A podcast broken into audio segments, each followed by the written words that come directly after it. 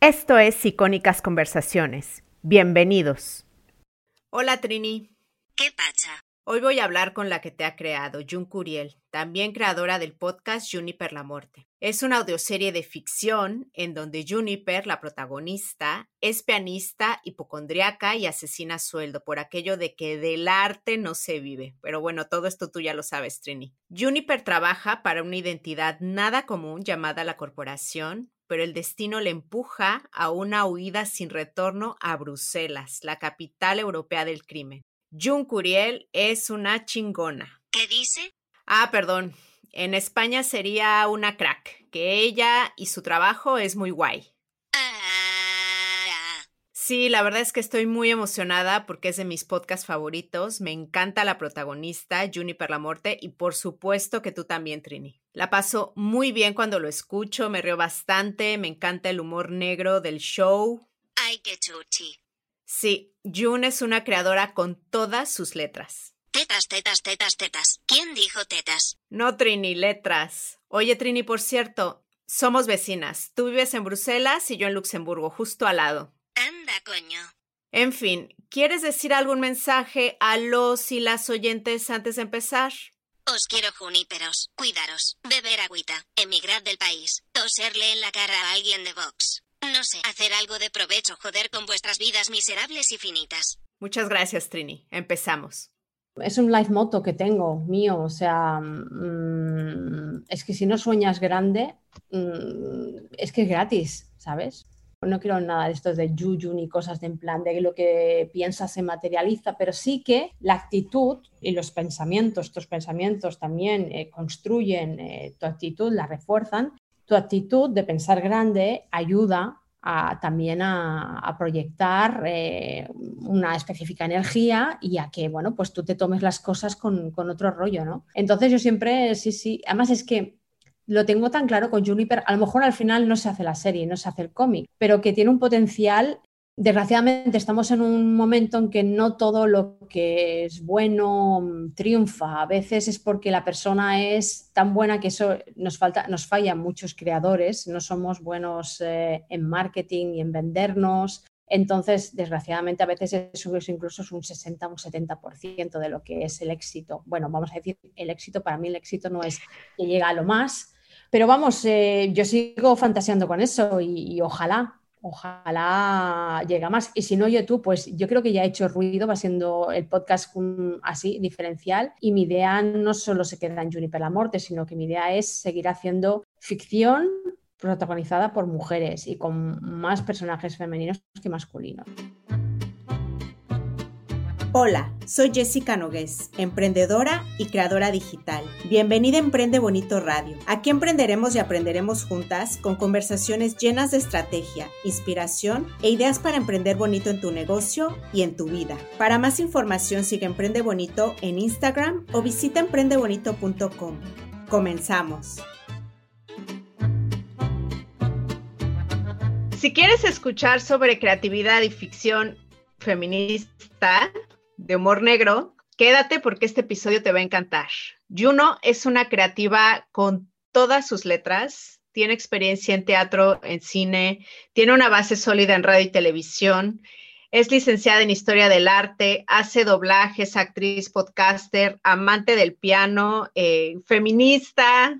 O sea, ¿qué más, puedo, ¿qué más puedo pedir para esta entrevistada? Y además tiene un podcast que se llama Juniper Perlamorte, que es la razón por la cual la estoy entrevistando, porque realmente es divertidísimo, es refrescante. Se lo está en Apple, está en Evox y acción de verdad, si quieren desconectar y divertirse, vayan a, a buscar este podcast. Y bueno, te agradezco muchísimo, Juniper, estar aquí. Juniper, Juno. Jun, Jun, Juniper, Juno, Jun, Jun, ya lo sé que tengo muchos seudónimos por ahí. Pues muchas gracias por estar aquí. Encantada, un placer de estar aquí contigo y, y eso, que Podwoman nos haya, nos haya presentado. Esto es maravilloso. Exactamente. Y bueno, voy a leer un pedacito del el libro Eres una caca de Lula Gómez porque yo creo que aplica muy bien para explicar por qué me encanta tanto este podcast. Bueno, además de que es divertidísimo. Y bueno, es el cine y la ficción nos ha enseñado desde su invención hace ya más de un siglo, que las chicas, además de ser todas hermosas y delgadas, solo queremos hablar de novios y bodas para cumplir nuestro objetivo final, que es ser madres, pero también envidiarnos entre nosotras y robarnos a esos novios y esas bodas a menos que se trate de una película para machotes. En ese caso somos unas exuberantes bombas sexuales, igual de idiotas, pero con menos ropa, muy dispuestas a ser secuestradas, atadas, enamorarnos de nuestros agresores o simplemente caernos de manera estúpida por correr con tacones por la selva para que nuestro héroe nos, nos pueda rescatar. No sin hacernos un reproche por casi arruinarle todos los planes con nuestra torpeza heredada directamente de Pandora y de Eva. Y bueno, desgraciadamente este es como que el modelo que casi siempre se presenta de, una mujer en la ficción y lo que tú presentas en tu ficción es una mujer fuerte, divertida, independiente y por eso me encanta. Entonces, para alguien que no, es que no ha escuchado tu podcast y no sabe de qué estoy hablando, ¿cómo dirías así en una frase o en un párrafo, como no sé, como tú quieras, de qué trata tu podcast? Es como, ¿cómo sería tu pitch? A ver, es que son tantas cosas. Bueno, es una audioserie, el formato es audioserie de ficción. La protagonista em, es una asesina hipocondríaca, pianista, y mi idea era hacer, em, bueno, la típica historia, ¿no? De, es como un Dexter, pero a lo, a lo, a lo femenino, y, pero sin ser Dexter tampoco, porque em, ella tiene muchos, tiene muchas dudas existencialistas sobre quién es, sobre lo que hace. No es una asesina al uso, para nada. Yo quería presentar un personaje porque noto aún cada vez se está haciendo más ficción, ¿no? Pero falta de personajes diversos, ¿no? Si se ponen una asesina, pues ponen una asesina súper glamurosa, como, ¿no? Charlize Theron en Atomic, que viste súper bien, que da un puñetazo y no se despeina. Y yo quería poner, pues, a una tipa que bueno, pues que tiene sus fobias, que, que, es torpe, eh, que podría ser cualquiera y resulta que por, porque no hay ofertas de trabajo acaba siendo asesina. porque del arte no se vive, ¿no? El arte no se vive, exactamente, ¿no? Que es lo que me ha machacado a mí durante toda la vida. Eh, y entonces, pues bueno, resulta que, bueno, pues tenía o entrar en el McDonald's o entrar en la corporación. Y ella entró en la corporación porque era un sueldo fijo y ya está. Y entonces a partir de ahí desarrollé la historia de todo, ¿no? Todo su micromundo y la relación que tiene con, su teléfono. Em, todo fue un poquito a partir de ahí. Pero vamos, resumiendo, no lo he resumido para nada. no, no, pero me encanta cómo, lo, cómo lo, lo, has explicado porque yo creo que ya hemos creado más curiosidad para las que no lo hayan escuchado. ¿Y qué tienen en común tú y Juniper? Bastante, la verdad. Eh, a ver, no puedo negar que es un personaje que se parece mucho a mí. Muchas de las anécdotas que cuenta son, bueno, cojo de cosas mías, obviamente. Yo de momento no he matado a nadie, aunque muchas ganas de matar. Siempre tengo a veces, me, cogen ahí rabietas. Em, tiene cosas a nivel formal, a nivel de, bueno, el tema de las fobias son cosas exageradas mías, a veces cojo cosas de otras personas también, yo no tengo todas esas fobias. Em, el tema del piano, ¿no? Eh, quería aprovecharlo, digo, que tengo el piano, compongo, pues vamos a hacer la pianista, porque además quería que de alguna manera hubiese una manera auditiva, al ser un audio de expresar que, em, que no todo es blanco y negro, ¿no? Que es una persona sensible y que la música dice muchas cosas que ella no expresa, ¿no? Entonces, por eso todos los fragmentos de piano que salen son así como melancólicos, nostálgicos, son bastante softies en comparación con lo que hace ella, que es matar, clavar cuchillos a desdén. O sea que mm, hay cositas mías, sí, hay bastantes cositas mías. Mm. Y bueno, Trini es eh, este personaje que creaste y eh, sería como un Siri, ¿no? Para, para que ubiquen quién es Trini, sería como un Siri en el teléfono. ¿Qué tiene Trini de ti? Pues mira, te lo voy a contestar con otra pregunta. ¿Qué tiene Trini de mi madre? Porque ah. en Trini proyecté ah, un poco, sí, pues, es una lectura, no quiere decir esto, pero una lectura un poco freudiana, ¿no? Pero eh, proyecté un poco, pues, em, mi madre era un personaje y mi madre falleció durante la producción de la, de la serie y era un personaje y sin, inconscientemente la hacía hablar con estas respuestas, ¿no? En plan, bueno, es un humor muy negro, ¿no? Y como está ahí Trini para, se supone, para asistir de la vida, pero en cambio, pues no, no le da ningún consejo válido, ¿no? Y es la gracia de esta relación. Eh, entonces tiene salidas y ese humor así como bastante, bueno, el personaje, bueno, no digamos sarcástico, pero sí, sí, sí que lo es, es sarcasmo al final. Eh, y ácido sobre todo. Sí. Eh, y hay un poco de mi madre ahí, sí, sí, sí. Ya. Bueno, claro, también yo, ¿eh? Soy yo la que la escribo, o sea, que tiene que haber algo. Y bueno, Trini no tiene fobias, pero sí tiene como una obsesión con las tetas, ¿no? Porque ¿de dónde salió esto?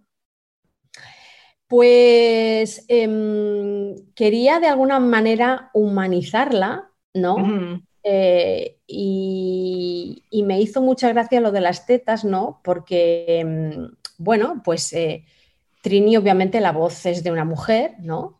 y, ella no es consciente, ¿no? Quería jugar con esta, con esta fantasía de que no es consciente a veces de que, de que es un teléfono. Claro. de que es un asistente virtual, ¿no?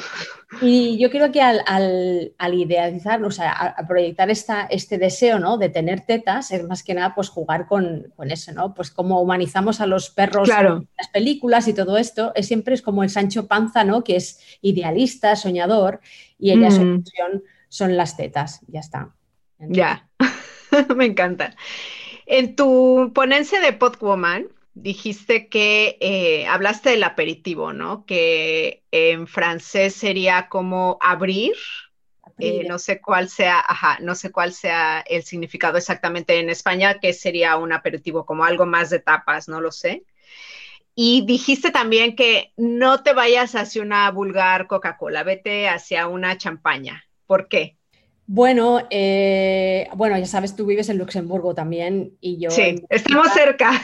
Exacto, somos vecinas de Benelux eh, y allí el aperitivo, ¿no? Es como, claro, yo cuando llegué, ah, un aperitivo, bueno, pues nos van a poner aquí un tapeo, no, no, y es una copa y ya está, ¿no? Depende del sitio, por ejemplo, en, Bruselas es el half and half que mezclan el vino con cava o champagne eh, y es como siempre como marca, ¿no? Y, a mí me quedó la idea, ¿no? porque como quería decir el diseño de lo que es la exposición de la masterclass como un menú, me quedó la idea de, bueno, de que cuando leí, me acuerdo que estaba haciendo un curso de escritura, que lo hice en el Ateneo de Barcelona, nos dijeron, la primera frase tiene que ser chispeante, tiene que cogerte de ahí, si no te coge la primera frase, suelta el libro. Claro. me obsesioné, mm. me obsesioné con esa primera escena, esas primeras palabras. Em, y creo que sí que es importante. Creo que sí que sí. Eh, el gancho. Le, di bastantes vueltas, ¿eh? A cómo empezar. Incluso es la única escena en la que, el único capítulo, el número uno, en el que se dice una, frase antes de empezar la, la, intro, ¿vale? Porque quería dejar muy claro de entrada que es ella es hipocondríaca y tiene miedo a la muerte. Esa era como muy determinante, más que luego asesine y todo eso, esos miedos, ¿no? Y, y bueno, iba por ahí. Claro. Oye, pero tiene miedo a la muerte, pero por otro lado está convencida de que va a morir pronto, ¿no? es así como... Bueno, es que eso es el hipocondríaco. claro. Eh, está el, tema de constante del miedo a morir, eh, de miedo a tener una enfermedad y, bueno, y, de, y, tener y fantasear, ¿no? claro que se dice en francés, fantasear con diferentes maneras de morir. Eso me ha pasado mucho a mí, ¿eh? eh yo no soy tan, tan, tan, pero sí que he llegado a, pues eso, eh, yo qué sé, bajas por una escalera y dices, uy, y ya, y ya, ves la escena yo rodando, ¿no? Eso, bueno, muchos, no hace falta ser hipocondríaco, es cuando ya pasa a un nivel de que no, es, no eres funcional. Claro. Pero, sí, sí, la idea de fantasear con la muerte y esa paradoja, ¿no? De que quizá a lo mejor ella está matando para evitar no pensar, ¿no? O sea, ella es un poco heavy, ¿no? Pero, pero eh, en, un, algún momento lo dice de la primera season, ¿no? De la primera temporada, que mientras mato no pienso, ¿no? Claro. Oye, y a mí ya me llamó, me llamó mucho la atención esto que sea hipocondriaca durante una pandemia mundial. O sea, ¿cómo le afectó al personaje? O, empezó antes de la pandemia, durante la pandemia? O sea, ¿cómo le afectó al personaje lo de la pandemia mundial? Porque pues yo soy un poco hipocondriaca y la verdad es que sí me daba pavor el miedo al, eh, perdón, al, el virus. Yo le tenía pavor al inicio. ¿Cómo le afectó al personaje? No, porque todo, toda la primera temporada estaba ya escrita en el 2019 y ya dos ah, los producidos. O sea, la pandemia me pilló que a media temporada, que es cuando le puse el sprint final y la acabé. Ya, ok. Ya lo era, o sea, esto ya venía conmigo de serie. De hecho, lo he dicho también en muchas ocasiones que esto viene de una novela que ya estaba escrita en 2018, 17, 18 y el personaje también era hipocondríaco. Así que mm, lo único que fui es meter al virus en el último episodio. De repente dice que aparece un nuevo asesino, un serial killer en la ciudad, que es el COVID, y ella va al psicólogo, pero no le, no le afecta, no quería que tomara protagonismo al, claro. al COVID, porque ya tiene bastante ya riqueza de paranoia y todo. Quería que fuera, que estuviera ahí, ¿no? Como un dato de, ah, vale, estamos en 2021, pum, y está esto, ha pasado esto, pero no quería que tomara relevancia. Sí. Eh, simplemente que pues, te, se pasa unos meses que no puede matar y bueno, pues está ahí aburrida, ¿no? Em, claro. Sí. Y bueno, también en Podwoman hablaste del proceso compositivo de Mozart y me llama mucho la atención también porque metes mucha música clásica en el podcast y también dijiste que las, eh, la música clásica como que provoca ciertas conexiones neuronales, ¿no? Que no sientes con otro tipo de música. Háblame un poco del papel de la música clásica en, este podcast.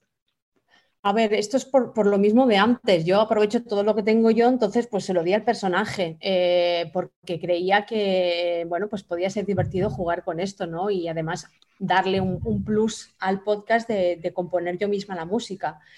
Em, y todo eso me viene de formación. Eh, yo tengo grado medio superior, casi superior, no tengo los 10 años de carrera, pero sí que pues llegué a, ser profesora y todo de piano. Y, y, para mí la música clásica es como el agua, o sea, es de consumo hmm. diario, es un referente a la que vuelvo siempre y que nunca voy a dejar de escuchar desde pequeña que la escuchábamos en casa, o sea, y, y bueno, quería, bueno, en, en Podwoman hablé del proceso compositivo, pero en la serie em, creo que, sí, como te digo, es un, es un vehículo más, porque estamos hablando de un audio, o sea, de un, audio, es un audio, todo es un formato audio. Y todo lo que embellezca ¿no? ese formato. Em, he oído a muchos podcasters decir, no, la música no es tan importante, o sí, sí que puedes tirar de música de archivo, pero bueno, no es tan importante. Al fin y al cabo, pues yo ahí difiero un poquito, porque si mm. estamos hablando de audio, pues qué mejor que música, ¿no? Y debería, para mí, a mi gusto, ¿eh? me gustaría encontrar más podcasts cada, vez más donde la música sea producida, no música de, archivo. Para mí eso le da, un, le da un, level que puede ser muy mala después, ¿eh? pero ya es una intención de que es única ¿no? para eso. Y en este, en este caso, era muy importante porque decidí que ella sería pianista y, era súper importante tener sobre todo esa obsesión con otra vez, ¿no? Con todos los, los compositores muertos, ¿no? Que, salen a, sobre todo Chopin, ¿no? Que salen a, sí. a caso, ¿no? Claro. No, y que además la música te ayuda mucho, como dices, ¿no? A contar mejor la historia, que sería el caso que también mencionaste en tu ponencia de la marcha imperial de Darth Vader, ¿no? Que ha sido como, no sé, súper famoso esta, esta marcha, ¿no? Claro. Sí, yo lo hice con el leitmotiv, con la música de la intro, la, sobre todo en la primera temporada, la segunda ya no tanto, pero la iba, iba metiendo ese leitmotiv, ¿no? Esas cuatro, bueno, esos cuatro compases los iba metiendo en diferentes formatos en, los capítulos y ya sabes que están relacionados con ella, ¿no? De que cuando suenan es porque Juniper está ahí o con el piano o que está ahí en medio, aunque no salga ella. Em, y eso, eso, bueno, eso se hace en las películas, o sea, no, no, estoy descubriendo nada nuevo. Lo que pasa es que en el podcast aún, pues... Claro. Mm. Yo, sí, yo creo que se está, se, está experimentando, ¿no? yo creo. Sí, yo creo que sí, que aunque el podcast lleve años, ahora con toda esta diversificación y expansión, explosión de plataformas que están saliendo, ahora yo creo que va a haber, bueno, una, la burbuja se va hinchando y al final cuando, cuando pete, pues quedarán o, se, bajarán, se caerán muchos. Esto es normal, ¿no? O sea, es ley, es la curva. Sí, como los blogs antes, ¿no? Que todo el mundo abría su blog y luego ya lo dejaba, era así como Exacto. Yo creo que va a pasar un poco así. Mm. Pero yo lo sigo diciendo, a día de hoy aún me faltan audioseries de calidad. Aún me faltan audioseries de calidad. Mm, Hay muy poco, o sea, hay mucho podcast de entrevistas, mucho podcast de temática de salud o de famosos. o- Educación, sí, claro. que está muy bien, pero audioseries es curioso, pero mm, parece que... Y de mujeres menos. Mm, sí, porque, a ver, dime, o- si me dices una audioserie con un protagonista femenino, bueno, sí, ahora he escuchado una, La Esfera de Podium Podcast, eh, que la protagonista es femenina, lo comparte un poco con otro masculino, pero bueno, bueno, está ahí, pero cuesta, cuesta aún. Ya. Y en inglés también escuchas, ¿no? Es que en, en inglés escucho más, en Ya. inglés escucho más, hay más contenido. Mm, ya, desafortunadamente en Estados Unidos nos pegan cuatro bofetadas con esto y hay una diversidad increíble. Entonces escucho más cosas en, en inglés, en, sí, de todas partes, de Estados Unidos, de Inglaterra. Escucho más cositas, pero sí, sí, sí. Pero claro, yo quiero empezar a escuchar cosas en español, porque yo trabajo en español. Y- Claro. Lo que pasa es que hacer una serie como la que tú haces requiere de mucho trabajo. Creo que estaba escuchando que utilizas alrededor ya de 60 pistas por episodio, que, o sea, ¿cómo le haces? Es muchísimo trabajo. Es mucho trabajo. Ya te dije, lo empecé haciendo muy despacio y luego tuve la suerte, entre comillas, que Ujú. perdí el trabajo con el COVID y dije, pues me pongo y me Es ahora. Eh, sí, sí, sí, Claro. sí. Ese año de COVID para mí fue muy productivo en el sentido de que le metí mucha caña y producí pues, todos los capítulos que estuvieron en Evox y luego pues pasé a Podimo, ¿no? Y pues la segunda temporada también. Pero sí, sí que es mucho trabajo. Y de hecho, mm, sí, no, eh, no es, aún no he llegado al punto de que sea eh, sostenible, o sea, me implica estar yo en muy buena forma y meter un spin bastante heavy, aunque he aprendido a, bueno, a economizar mis, todos mis, eh, mis sistemas, whatever, eh, pero, pero sí, es, Sí, es trabajoso. requiere mucho de ti. Sí, sí, sí. Recomendabas también un libro que se llama Big Magic para eh, creación. ¿Por qué lo recomiendas? Bueno, siempre me gustó Eli- Elizabeth Gilbert desde Eat, Pray, Love. Um, no la película, el libro, ¿eh? Sí. Y, mm, la sigo mucho en Instagram, me gusta mucho cómo, cómo piensa, cómo habla, cómo expone el trabajo creativo de, bueno, de, de sus novelas, ¿no? Y este, bueno, no es una ficción, habla del proceso creativo, pero no solo en el arte, sino en, en la vida, ¿no? Y Ujú. me par- me pareció un libro muy sincero, muy interesante y muy, muy sensible y, y me dio muchos inputs mientras yo estaba escribiendo la novela que luego fue podcast. Así que si no, si no lo habéis leído, de verdad Big Magic es, un, es una joya. Mí, Claro. el mejor libro hasta ahora de Elizabeth Gilbert. Claro. ¿Cómo se llama la autora? Elizabeth Gilbert. Ok, ok. Yo lo voy a buscar porque cuando lo mencionaste sí me llamó mucho la atención. Eh, ella fue la que dijo, desconfía de las personas que no hacen terapia. No lo sé, es posible. No sé, te- también te escuché esa frase en... Ah, que en- lo digo yo en- mucho, ¿no? Sí, no, Sí. eso, eso no soy yo misma, me cuoto a mí misma. Ah, ok. ¿Quién lo dice eso? Lo he dicho yo. Sí, siempre lo digo yo. Sí, sí, sí. Ya, sí. Toda la gente que dices, ¿no has hecho terapia? Yo no, yo eso no lo necesito. Uy, esa aún me da más confianza, me da más repelús aún. Pero, pero sí. Sí, claro, es como no haber ido al médico nunca, ¿no? Desgraciadamente yo creo que la salud mental todavía se considera un lujo y es como muy tabú, ¿no? Pero ya no es solo la, la- la salud mental, es el conocerse. O sea, yo he ido, El conocerte a ti mismo. Mm. yo he ido temporadas que he estado más o menos bien, pero que, que iba para conocerme a mí mismo. O sea, es, es un proceso que, lamentablemente, como está montado todo el sistema educativo, bla, bla, bla, Ujú. Se obvia, no se, no se estudia. ¿Dónde, dónde está la salud emocional eh, y cómo gestionar todo- todas las emociones en los colegios? Por a lo mejor alguna ahora alguna escuela así innovadora pues lo está empezando a hacer, pero no se estudia, se, se obvia para, bueno, en todo, en todos los sentidos. Entonces, para mí es como form- forma parte de la formación de un ser humano, ¿no? Me parece tan, tan básico que Claro. ya eso de, ir al, al loquero, ¿no? ¿Por qué? Porque estás loco y eres muy débil, ya me parece súper antiguo, me huele a naftalina. No, no. Claro, claro. Mm. Sí, sí, sí. sí, digamos que tú, o sea, tú vas a terapia para conocerte, para convivir mejor con tus emociones, quizá. ¿Y cuál es la importancia entonces de conocerse a una misma en, para crear? Bueno, es que mm, es eh, una cosa ligada con la otra. O sea, una persona que no se conoce a sí misma, ¿qué hace con su vida? Y crear, ¿no? Es eh, el input más básico del ser humano y crear bien, pues ya el top, ¿no? Pero es que no, no puedes, no puedes. Primero uno tiene que hacer el trabajo. Y siempre lo digo, de dentro a afuera, el trabajo empieza por uno mismo. Entonces yo creo que por eso yo veo muy clara la línea de proceso del, podcast, porque yo estuve muchos años en terapia y la novela salió de un breakdown que fue cuando me fui a mudar a, me, mudé a Bélgica, ¿no? Y estuve un año sola y afronté muchas cosas sola. Y en ese año sola escribí esa novela, que no la acabé nunca, ¿no? Pero que luego, pues, mira, voilà, ¿no? Apareció el podcast y dije, ostras, tú, pues a lo mejor esta es la manera. Claro. Em, pero me acompañó en ese camino, ¿no? Y yo creo que es súper, súper importante. Además, ¿cómo quieres dar a los demás si tú no te estás dando a ti mismo en todas, en todas las eh, situaciones ¿no? y, momentos de la vida. O sea que es súper importante. Claro.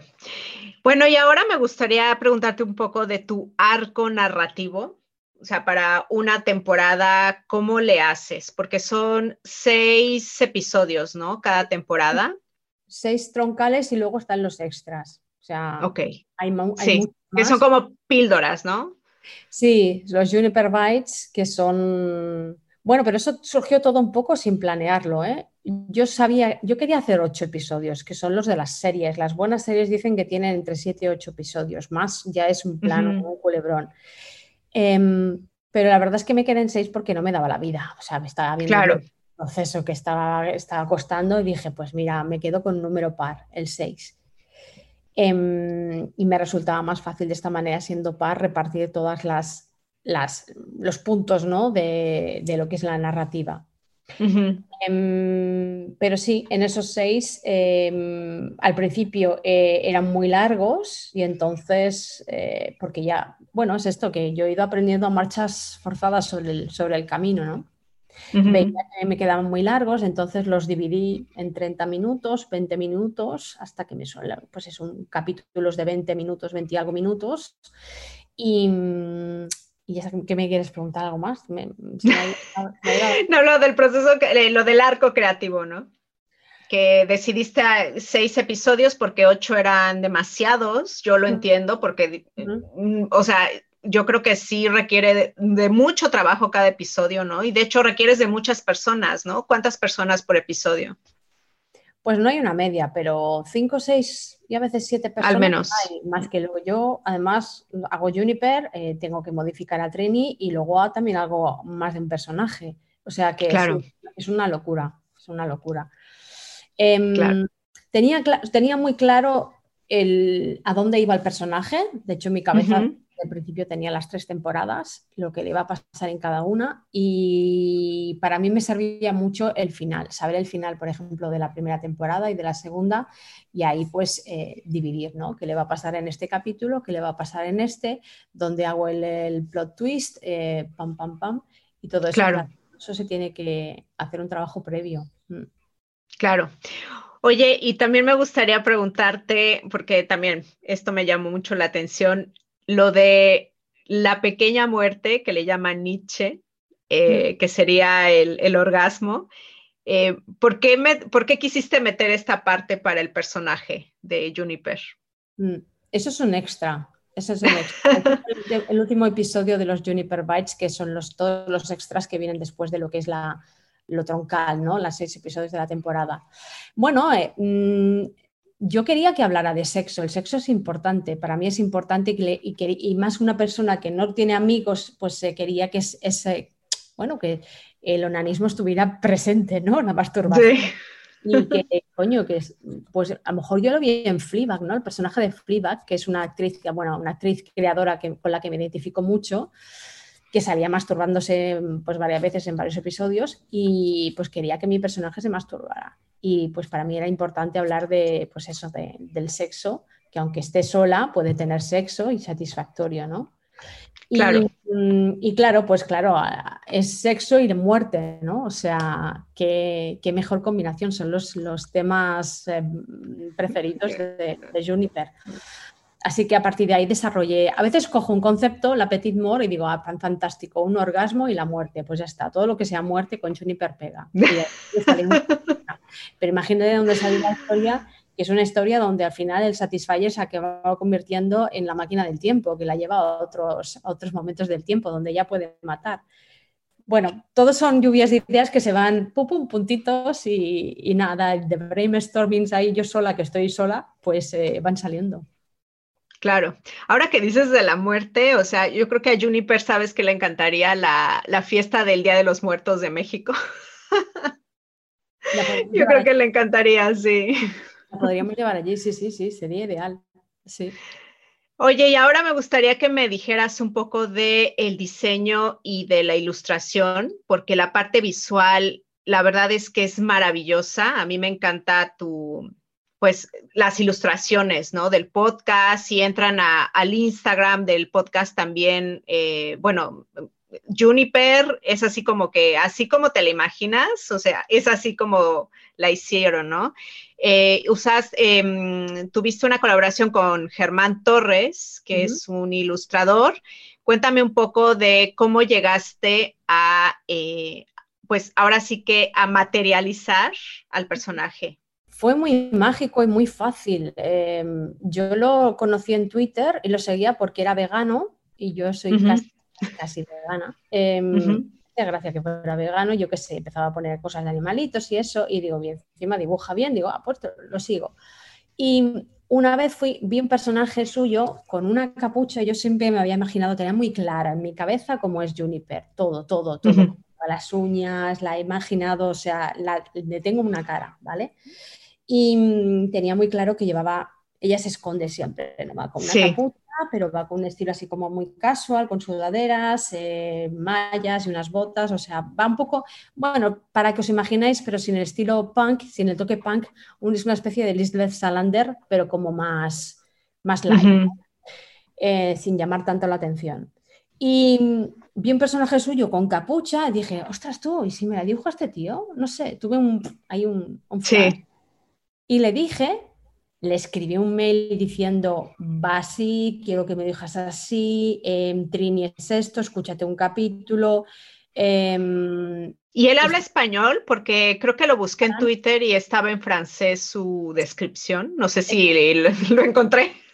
es catalán, es catalán. Ah, es catalán. Ah, entonces estaba en catalán. Ok, Está en ok. catalán, es posible, sí, sí, sí. Ya, ya, ya. ha empezado, porque de hecho yo luego le ayudé luego a traducir una presentación porque quería meterse como en el tema del, del mercado belga de cómics, que ya sabes que en Bélgica Ah, ok.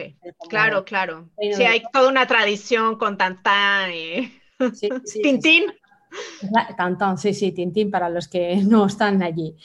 Pues, eh, pero sí, sí, es catalán. Entonces, la verdad es que me presentó el primer boceto y apenas tuve que cambiar, bueno, es que no cambié nada. Me, o sea, fue muy mágico. Ahí es donde Elizabeth Sí. ¿no? Que a veces la, la serendipia que te llega a conocer a la persona ideal que te va a ayudar a, ¿sabes? Eh, a- Sí, que te ve tu idea, te la ve, o sea, fue súper fácil con él, la verdad. Y a partir de ahí, pues dije, Buah, pues eh, vamos a por ello. Y le, claro, le dio un input importante. sí. Mm. ¿Tú crees que tuvo mucho que ver la imagen con Mm. que después Podimo haya tomado tu, tu serie? O sea, fue como mezcla de todo, ¿no? Mm, sí, sí, claro, todo ayuda y, y sus ilustraciones son maravillosas, pero Podimo ya se interesó cuando yo estaba en Evox y Desde antes. lo que ves aquí, que es mi, mi logo. Ah, sí. Me lo hice yo. Em, así que sí, claro, es importante porque, claro, además entras en una plataforma ya así y encima en premium y bueno, pues tienes que darle un, tienes que darle un, un- un plus, ¿no? Pero, pero sí que es verdad que su, que su arte todo ayuda, todo suma. Claro. Y además yo creo que en el caso de tu podcast, y bueno, es, toda esta imagen es como que súper mercantilizable, o sea, yo me imagino perfectamente muchas cosas de con este personaje, ¿no? De Juniper, así, bueno, yo soy fan, yo las compraría. Pues eh, ya podéis, está la web, o sea, ahora no está en el día de hoy, pero cuando supongo que lances el podcast ya estará la web. Eh, ¿Qué es cuál? juniperlamorte.com y ahí tendréis tienda y ya están, pues esto lo que es esta camiseta, estarán, hay bastantes diseños, tazas y todo, o sea, hay, bastante merch. Diferente merch. Sí, sí, sí. Ya. Eh, luego dijiste una frase que me encantó, que bueno, yo no sé si te la inventaste durante tu ponencia o ya, o se la sacaste a alguien, pero bueno, dijiste, pensar en grande, tienes que pensar en grande eh, apuntar alto, ¿no? Para al menos llegar la mitad, a la mitad, que es más o menos lo que, bueno, no es más o menos, es lo que tú estás haciendo, porque tu tirada es que este podcast se convierta o en serie gráfica o en ficción mm. en Netflix o, en algún lado, ¿no? Mm. Sí, bueno, es un, es un life motto que tengo mío, o sea, mm, es que si no sueñas grande, es que es gratis, ¿sabes? Ya, sí. Que eso, no quiero en el, no, no quiero nada de estos de yuyu ni cosas de en plan de que lo que piensas se materializa, pero sí que la actitud que y los pensamientos, estos pensamientos también eh, construyen eh, tu actitud, la refuerzan. Tu actitud de pensar grande ayuda también a, proyectar eh, una específica energía y a que, bueno, pues tú te tomes las cosas con, otro rollo, ¿no? Entonces yo siempre, sí, sí, además es que lo tengo tan claro con Juniper, a lo mejor al final no se hace la serie, no se hace el cómic, pero que tiene un potencial. Sí, sí, yo creo que sí que lo tiene. Lo sé, entonces, em, desgraciadamente estamos en un momento en que no todo lo que es bueno mm, triunfa. A veces es porque la persona es tan buena que eso nos falta, nos fallan muchos creadores, no somos buenos eh, en marketing y en vendernos. Entonces, desgraciadamente, a veces eso, incluso es un 60, un 70% de lo que es el éxito. Bueno, vamos a decir, el éxito, para mí el éxito no es que llega a lo más. Sí. Me ha gustado mucho. Digamos que muchas veces tienes lo que sabes negociar, ¿no? Exacto, exacto. Sí, sí, sí, es así. Es un poco triste, pero es así. Em, pero vamos, eh, yo sigo fantaseando con eso y, ojalá, ojalá llegue más. Y si no, YouTube, pues yo creo que ya he hecho ruido, va siendo el podcast así, diferencial. Y mi idea no solo se queda en Juniper la Morte, sino que mi idea es seguir haciendo ficción protagonizada por mujeres y con más personajes femeninos que masculinos. Lo siento, pero hay que equilibrar la balanza. Exactamente. no, y además de que, de que tú casi, casi te, como que te proyectas en tus personajes, ¿no? O sea, al menos en este, y, mm. y, se me hace como muy divertido. Y también me llamó mucho la atención esto, creo que lo escuché en algún lado, no, no recuerdo exactamente, que eh, tus oyentes, eh, ¿cómo está? Eh, ¿La mayoría son hombres, la mayoría son mujeres o está mm. muy balanceado? Bueno, no lo sé, no he hecho aquí un sesgo de sexo ni género ni nada, no lo sé, pero sí que los que me contactan. En las estadísticas, ajá. Los que me contactan, los que reply, los que contestan los tweets, los que me han escrito por privado, pues la mayoría son todo hombres. Alguna mujer hay, pero más hombres que nada. Pero yo creo que por el, hecho, quizá esto lo la consume, de, que quizá en el mundo del podcast em, o todo lo que es tecnológico, los hombres entran antes, ¿vale? Sí. Eh, suelen entrar antes. Entonces, em, quizás por eso, porque yo aún no conozco, o sea, si alguien que me escuche, aún no conozco ninguna creadora que haya hecho lo que yo en el sentido de escribir una serie y producirla de, ficción. Porque conozco, sí. pero son, son un grupo de gente, ¿vale? O son, claro. una, o son una plataforma. Entonces, sí, aún, aún falta mucho que explotar en ese sentido. Pero sí que es curioso, ¿no? Que em, yo creo que por el hecho, el hecho quizá de que es tiene su humor negro, de que es asesina. Siempre el, tema de la mujer asesina es muy sexy, aunque ya no es sexy para nada la pobre, pero bueno, es muy El hecho de que, el hecho de que, pues eso, hablo sin tapujos de muchas cosas, no solo de la muerte, sino del sexo, de las relaciones, meto ahí pues puntillitas del panorama político. Eh, Trini tiene, bueno, es humor, ¿no? Eh, eh, que tiene esa salsa, ¿no? Pero sí que es curioso, sí.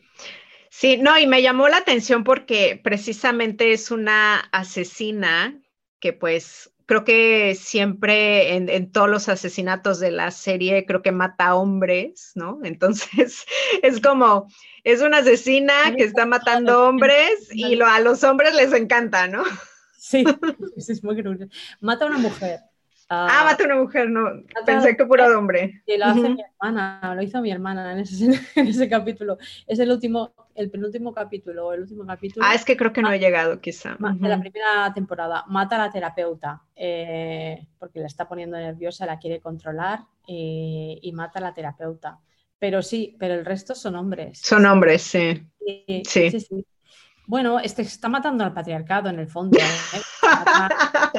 a después de Vox, eh, pues bueno, todo el que se cruce en su camino, pero sí que todos tienen los hombres además una connotación de que o es un incel o es un diputado de un partido de muy de derechas o, mm, representa una autoridad, ¿no? Sí, claro. ¿no? Los reyes son los, los tipos malos de, de la serie, son los villanos, son los reyes, ¿no? Eh, que en el fondo son eh, empleados de la gran corporación, ni siquiera son el top. pero, claro. pero sí, sí, sí. Em, es, una manera literal de matar ¿no? muchas cosas de lo que es el patriarcado y en la segunda mm, aún lo pongo de más evidencia. Claro. Y me gustaría hablar un poco de tu nutrición sensorial, como, bueno, mm, así le llama una amiga mía. a todo lo que escuchas, todo lo que consumes, lo que lees, las conversaciones que tienes.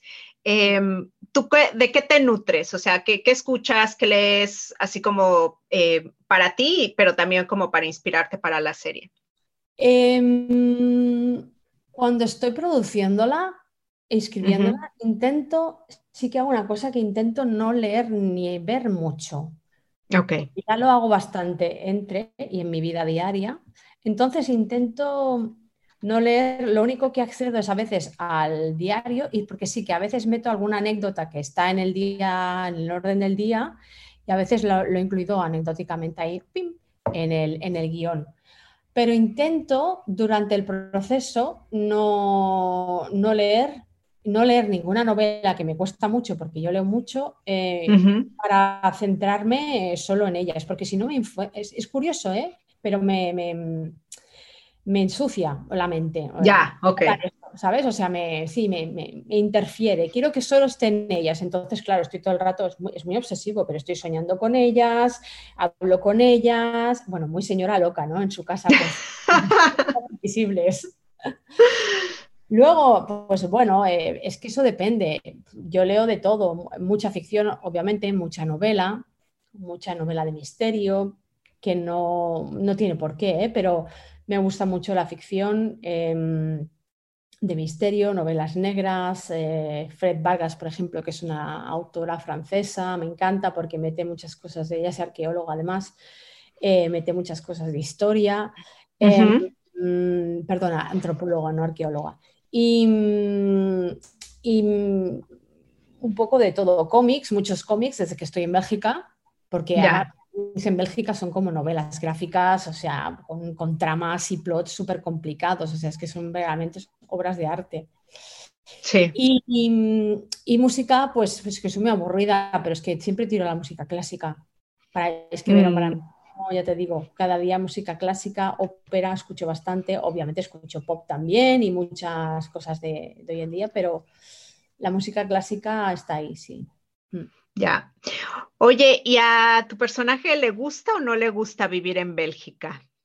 Porque, a ver, a mí me dio mucha risa que dijeras que pues eh, llueve mucho, es así como que un poco deprimente, ¿no? Que es así como, creo que dijiste que era el sueño de, cualquier emo adolescente, entonces eh, no me queda claro, ¿le gusta o no le gusta vivir en Bélgica a tu personaje? Bueno, es que la primera temporada se está adaptando y cuando llegas, pues todo es raro, ¿no? Y además llega, que casi la despegan, la, sacan de Barcelona, bueno, no quiero aquí destripar, hacer spoiler, pero la sacan porque es que si no la van a matar, entonces se, que, se encuentra ahí de repente, ¿no?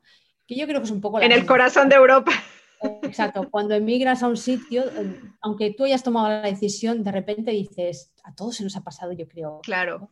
Aquí. ¿Qué, ¿Qué diablos? Sí. ¿Por qué hacen así las cosas? ¿Por qué? ¿Por qué? ¿Y esto? ¿Y esto? Y es muy raro y es una sensación, en, el, en la segunda temporada también hablo de eso, ¿no? De que estás en una especie de turismo perpetuo, ¿no? sí. y ya no perteneces ni aquí ni allí, ¿no? Eres un guiri aquí y yo cuando vengo aquí a España, pues también me siento súper guiri. Em, eh, así que bueno, yo creo que se adapta porque es una mm, ciudad que, le, que va un poco con su mood, ¿no? Con su personalidad, sí. Con los cuervos, está escondida, la gente es bastante más de para adentro, ¿no? Y no tiene que salir tanto, no hay tanta fiesta. En ese sentido, creo que sí, que, que más o menos, aunque no lo diga entusiastamente, le gusta. Mm. Claro, ya. ok. Y luego que en Bélgica, bueno, en Bruselas, creo que em, mencionaste que no te gustaba, por ejemplo, lo barroco, pero que con la serie eras bastante barroca, ¿no?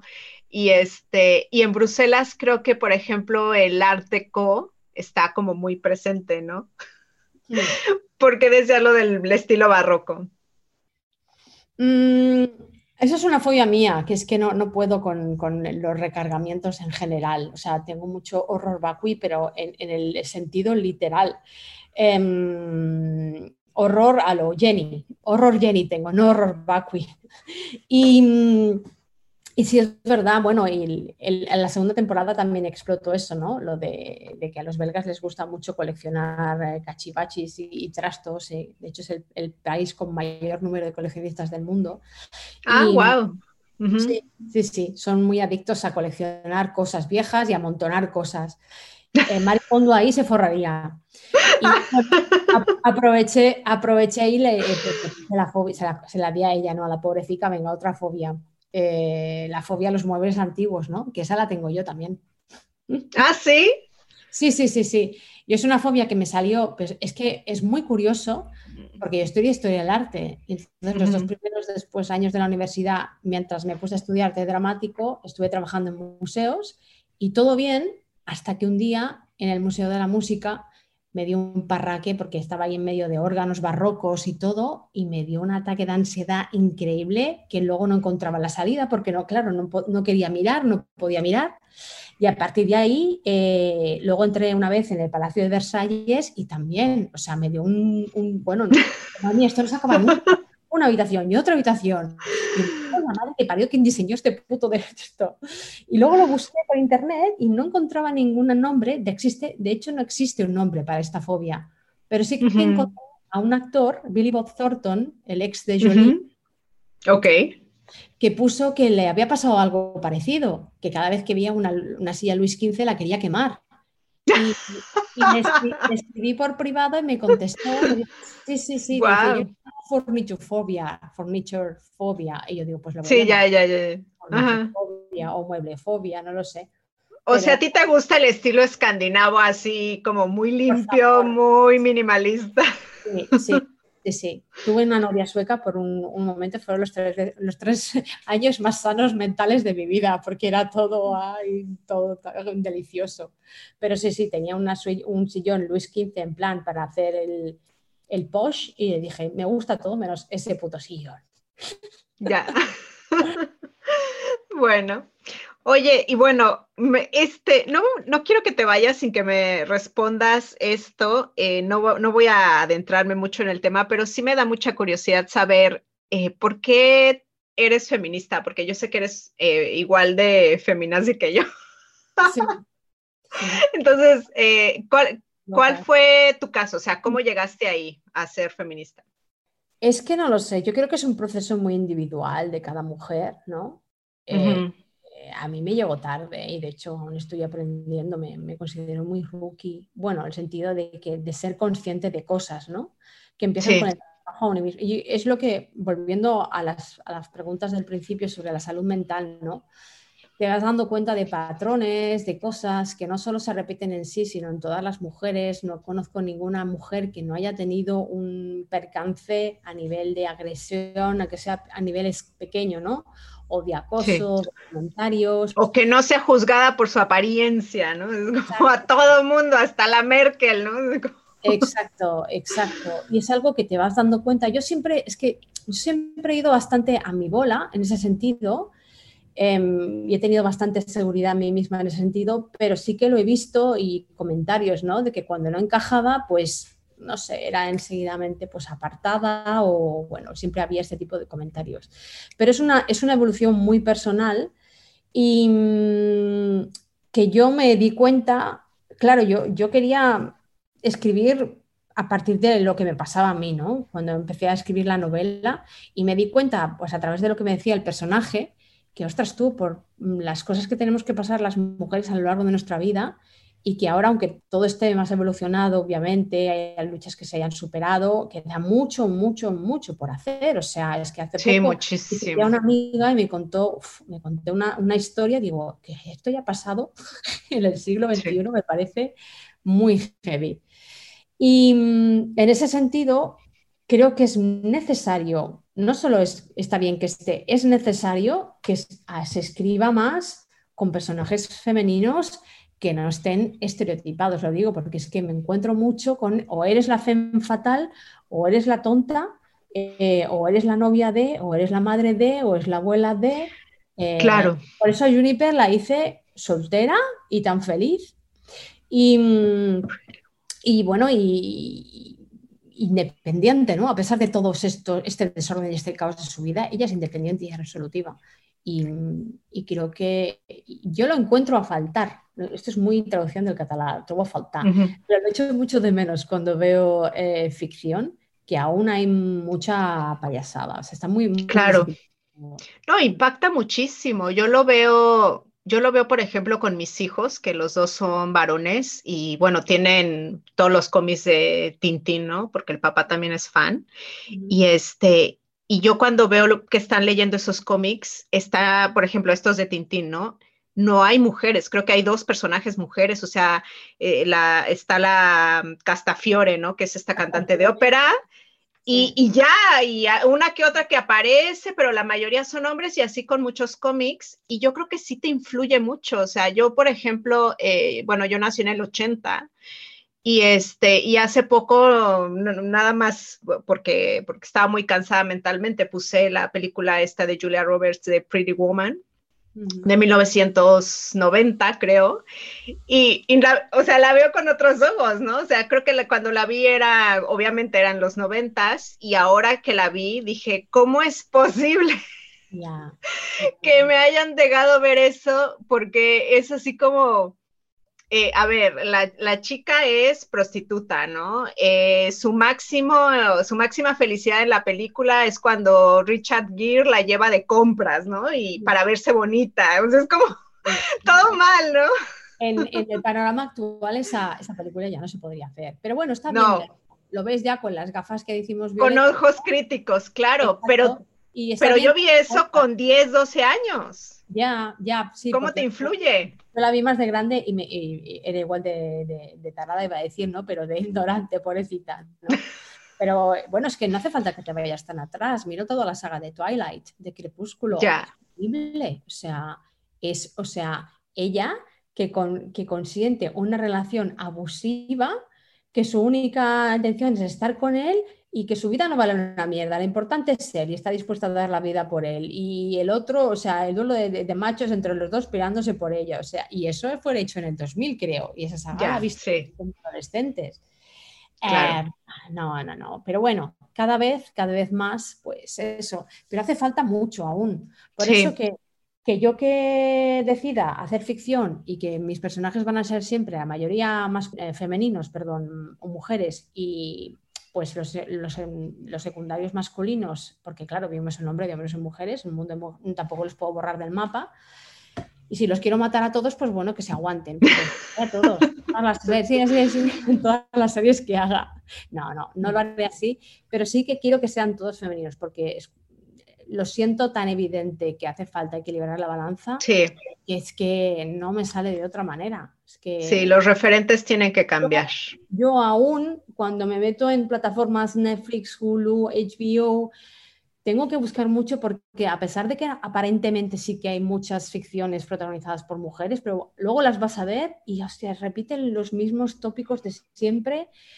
Claro. Eh, del damisela en apuros, pero escondida de, de, hacker o lo que sea. O sea, si destripas aún, aún hay poca ficción hecha con personajes femeninos sólidos y diversos y que no necesitan tener un novio o una novia o whatever para estar ahí, ¿no? y, y desarrollarse. Así que nada, claro. pues, mmm, ahí estamos. Sí, claro. Oye, y bueno, te quiero también preguntarte rápidamente sobre el pago por la creación, por la creatividad, porque como dice la protagonista del arte no se vive, ¿cuál es tu opinión eh, sobre esto? Porque te escuché en alguna entrevista que dijiste que estamos muy mal acostumbrados a, a no pagar por las creaciones, ¿no? Este, ¿Aquí qué dirías? Totalmente. De eso también habla Elizabeth Gilbert en el libro. Uh -huh. Que no hay que, por un, un, un, lado, un consejo muy poco tóxico, o sea, muy sano, que no hay que obsesionarse, ¿no? En plan, yo quiero ganar tal, pero sí que eh, tú te debes poner un precio y que debes obviar eh, ese sentimiento, ¿no? De estar uh -huh. haciendo cosas, ay, no lo hago porque me gusta y porque, bueno, esto ya me llena, con solo hacerlo me llena. Puede ser bien, pero es que ahí es donde viene la pregunta, ¿no? En este caso de podcast. ¿Tú quieres ser un creador de podcast porque es un hobby para ti, porque te gusta, porque te lo pasas bien? ¿O realmente te sientes, sientes con un espíritu autocrítico que eres profesional y puedes dar un buen producto y que este producto vale la pena y que puede pues, estar en el mercado y ser competitivo, ¿no? Después de esa pregunta tienes que pues, desarrollar un, obviamente un, una idea de negocio y ponerle precio a, tu, a, tu, a, tu, creación. Y eso es lo que hice yo. Yo la primera temporada la, la, solté totalmente gratis porque para mí fue un experimento, pero para nada, para nada consideré en hacer otra haciendo lo mismo, por muy poca experiencia que tuviera, ¿no? Uh -huh. Yo vi que podía que podía tener esa opción y tanteé y bueno, pues me salió bien la segunda temporada, pero, pero hay que, mmm, sí, hay que, hay que sobre todo hacer un análisis crítico, ser crítico con uno mismo, porque es verdad que hay muchos podcasts que dices, no, no, no, si no cambias, dep depende de qué cosas no vas a salir adelante, pero por otro lado, pues eh, si tú tienes fe en ti mismo y en lo que estás haciendo, eh, ponerle un precio, ¿no? Eh, claro. Porque aunque se puede seguir, es súper lícito seguir haciendo y hay podcasts eh, gratuitos que son maravillosos. Los hay, ¿eh? Uh -huh. Quiero decir que no, que no los haya. Claro, pero monetizan de otra forma, por ejemplo. Pueden monetizar, sí. como, no sé, tipo Al también vendiendo merch o teniendo su Patreon o yo qué sé, ¿no? Bueno, yo ahora voy a hacer, aún, ahora estoy en una época de mi vida que estoy en impasse, estoy en España solucionando cosas pero mi idea es hacer un, un, un Tipeee, que es un Patreon uh, europeo, de hecho están en Francia, y uh -huh. así montado para crear un poco comunidad. Y si eh, cabe el caso de que Podimo no me acepte la, la, tercera temporada, pues financiarlo así, ¿no? Ya. Será un experimento, probar, mira, ya, ya, lo habré probado todo, después ya me puedo jubilar. pero, claro. pero sí, sí, sí, es experimentar y buscar las fuentes que a uno le vayan mejor. Claro. Yo soy consciente de que al ser yo sola es muy difícil porque lo hago todo yo. Y eso sí que en algún momento lo echas de menos, ¿no? Tener un equipo, ¿no? Eh, y a lo mejor, pues, no sé, que una parte del equipo se, equipe más de eso, de redes, de, de, lanzar marketing y todo eso. Pero cuando tú eres sola, pues eh, es mucho más fácil que una plataforma te acepte el proyecto y te financie y ya está. Y entonces tú solo te tienes que encargar de, de crear. Eso es más cómodo, eso sí. Claro. Y bueno, antes de que te vayas, nada más quiero que me digas eh, cómo ves el futuro de Juniper. ¿Qué te gustaría? ¿Qué, ¿Qué, vas a hacer? Claro, lo que nos puedas adelantar. Pues no, no sé decirte nada concreto, porque te digo que estoy en un momento de mi vida en que estoy haciendo un, pequeño break, em, porque se está, ahora el, el, COVID lo regiró todo, pero el final del COVID también lo está regirando todo. Entonces, no lo sé, me gustaría darle un cierre con una tercera temporada. No puedo Claro. nada porque ya te digo que no estoy, no estoy aún en, en- no lo he puesto en tablas ni nada, pero me gustaría darle un cierre con una tercera temporada. Y también estoy desarrollando otra ficción diferente. Em, O sea que en tu website vas a vender, eh, bueno, en esta juniperlamorte.com, eh, ahí que vamos a encontrar. Ahí vais a encontrar eh, una descripción de lo que es el podcast, eh, los links de todo de las dos temporadas enteros que os llevarán a Podimo. Eh, podéis escuchar los trailers, podréis ver también em, pues todos los actores que participan, la bio de todos los actores. Está bien ponerle cara a las voces de, de esta gente maravillosa que la verdad he tenido mucha suerte de encontrarme toda esta gente. Y luego también pues en Store todo el merch de, de la serie, que se irá ampliando. A día de hoy que escuchéis habrá uno, pero se irá, se irá ampliando porque hay más diseños pendientes. Pero sí, ya, ya hay bastante para ya hacer alguna comprita guay. Claro.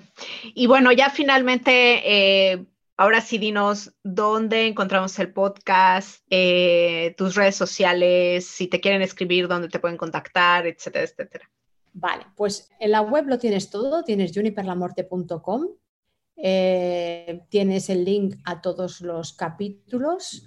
Yo aconsejo que directamente, si estás en Latinoamérica o en España, te descargues Podimo y ahí lo escuchas todo de un tirón. La primera temporada está en abierto, la segunda eh, está en premium, para ella hay que abonarse a premium. Eh, pero bueno, son solo 3,99 al mes, así. Y en un mes te lo escuchas todo y muchos más otros podcasts maravillosos que vale la pena. Claro, que Podimo está llegando apenas ¿eh? a Latinoamérica. O sea, la que no sepa de qué estamos hablando es una aplicación para escuchar podcasts. Hay podcasts gratuitos, de hecho también está ahí mi podcast, o sea, están todos los podcasts, pero si te, o sea, si pagas, tienes acceso a otro tipo de podcast, ¿no? Como por ejemplo el tuyo. O por ejemplo, el de eh, No me da la vida con Hanna Fernández y Marta. Redondo. O sea, hay, hay como podcast, sí, o sea, que son ya de, de- de pago, ¿no? Entonces, eh, descárguense esta aplicación para escuchar otro tipo de podcast, no se van a arrepentir. Y bueno, muchísimas gracias. Yo no sé si quieres agregar algo. Pues, pues nada, que ojalá mm, haya alguna creadora ahí que esté escuchando, que lleve pensando esto y que se, que se atrevan, porque también, aunque uno tiene que tener espíritu crítico, para mí lo básico de un creador es lanzarse y ponerse. Sí. Nunca vas a tener las condiciones perfectas, pero como nada en la vida. Así que No. es poner, crear, escribe, busca colegas. Mira, yo es que la primera temporada yo eché manos de amigos, yo me iba aquí a Madrid a grabar con uno, metí a mi hermana, eh, metí a todo un bicho viviente que podía para poder... ¿Metiste al Google Translate? a Google Translate también, a todo el viviente. Así que mm, la imaginación es gratuita. Y, y ves eso, la- el ímpetu y el- las ganas de hacer se tienen que convertir en acción. Así que si un- alguna tiene ya algo pensado, pues que se ponga a hacer. Y mira, pues a lo mejor, a lo mejor no llegas a ser un podcast de éxito, pero ahí te, lleva otras cosas, ¿no? Pero, pero me encantaría que despertar, pues eso, a otras creadoras. Eso sería genial también.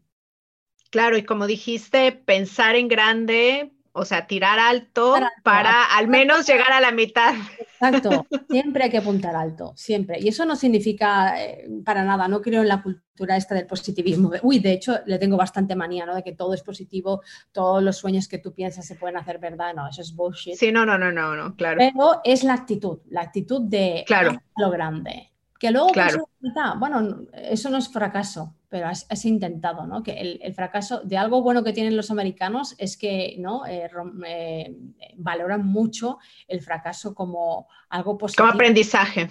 También en España, no, en España te metes una gamba, metes una gamba, eso también otra catalanada. Metes la pata, metes la pata y, y ya se están burlando de ti, te están señalando, ¿no? Pero bueno, es que esa persona lo ha intentado. ¿Qué estabas haciendo tú de mientras, no? Entonces, Claro. eh, hay que ver eso como, como un camino, más que nada, más que un, un goal. Pero sí, sí, a lo grande.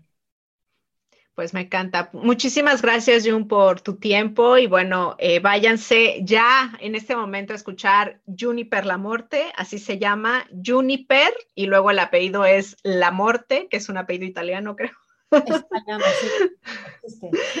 Este, les va a encantar, de verdad. Y bueno, eh, las veo en el próximo episodio.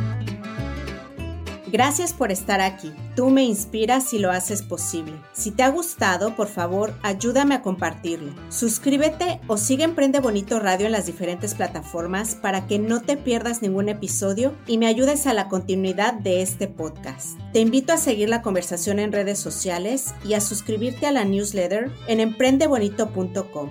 Ya sabes que emprender juntas es más bonito. Gracias por escuchar Icónicas Conversaciones, en donde exploramos ideas clave y hacks para una vida plena y con propósito. Sapiencia y ciencia para la vida. Asegúrate de no perderte ningún episodio suscribiéndote en tu plataforma de podcast preferida. Para más contenido y actualizaciones, sígueme en mis redes sociales. Me puedes encontrar como Jessica Austria. Hasta la próxima.